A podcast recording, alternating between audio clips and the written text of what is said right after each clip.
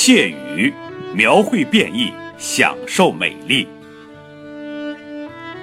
二零一五年八月，谢宇离开服务了二十六年的社会学定量研究大本营密歇根大学，转会到普林斯顿大学担任社会学教授与当代中国研究中心主任。此时，荣膺美国国家科学院院士六年，美国艺术与科学院士，台湾中研院院士十一年的他。已经拥有了北大、人大、香港中文大学、香港科技大学和普林斯顿大学五所海内外高校的谢之队学生人才库，这些都让他时常想起1983年8月的一幕。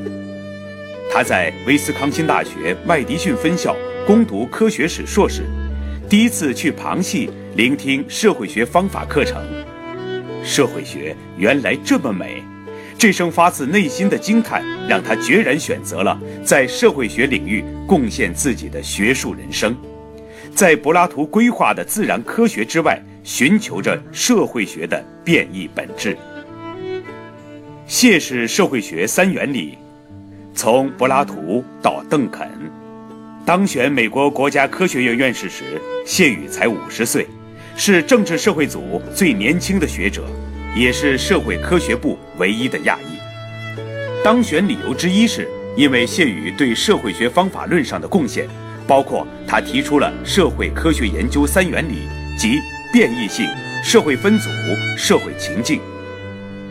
不仅如此，还因为谢宇在社会调查和研究上踏踏实实地积累了诸多实证案例，比如美国的女科学家是否遭受性别歧视，美国亚裔人口描述。中国的收入不平等等等，与社会学一见钟情其实有些偶然。出生在镇江，读到小学四年级后，谢宇随着受冲击的军医父母被下放到扬中县新坝公社医院。那是一九七二年。我觉得课堂的东西没有什么难度，常逃课不做作业，老师认为我很狂。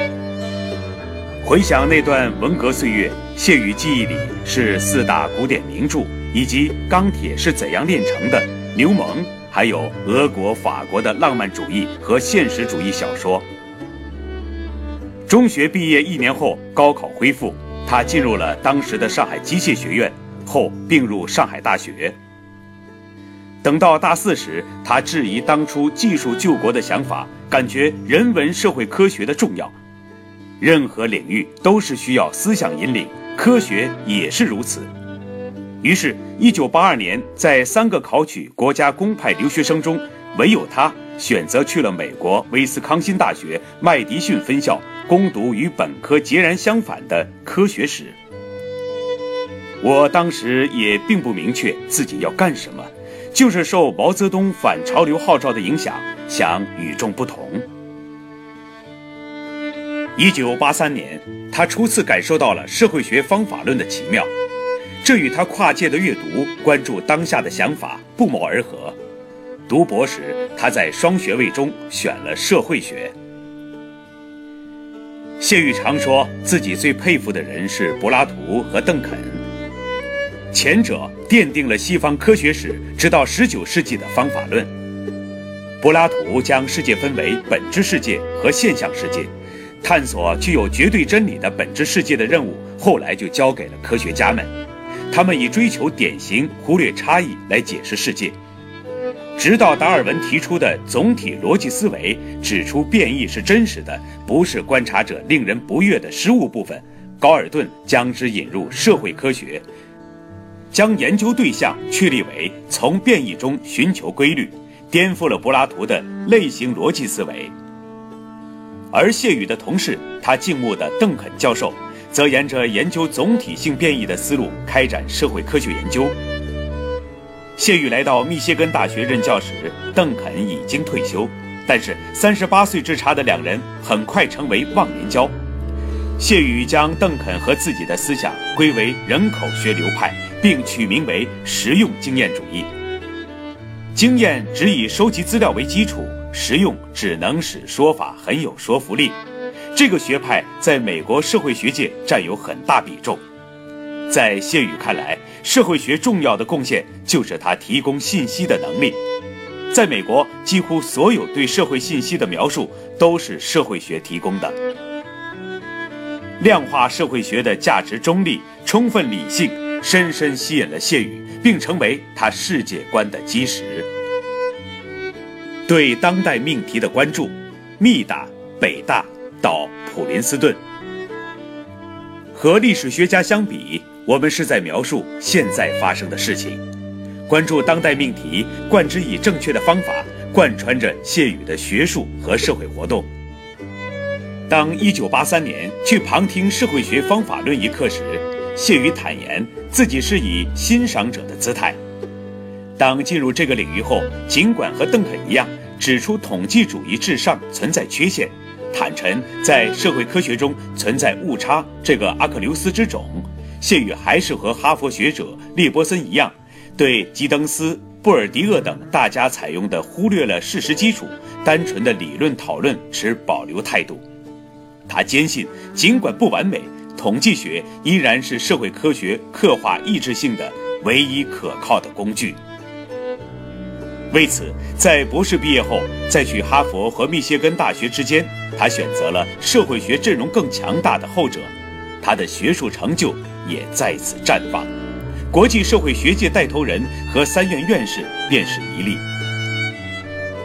二零零六年，他接受了北大的邀请，并担任中国家庭追踪调查 （CFPS） 项目负责人，完成了有益的数据积累。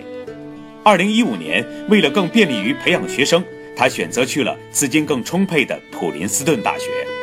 至此，谢宇说的人生三件大事都在有序地展开。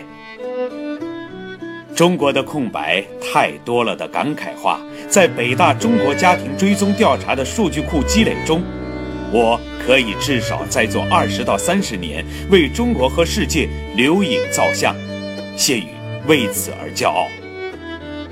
而学生的培养已经是五校联盟的在路上状态。对于自己的学术追求，他将继续推进量化研究，在社会分层和社会人口研究领域与国际接轨。而他的声音和身影也时常出现在个人微博和微信公众号“知识分子”上。作为三位科学家主编之一，他和饶毅、鲁白更希望以健康风气带动整个中国社会和学界，尤其是影响下一代。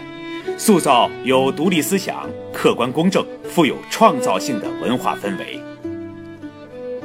谢宇常说自己是很幸运的，生在1959年，从三年自然灾害中幸存，毕业后直接能上大学，接着公派留学。大学里他喜欢两门课：微积分和英语。研究生时爱上了社会学，都是因为他们很美，而不是很有用。而他的一生一直在做自己喜欢的很美的事情。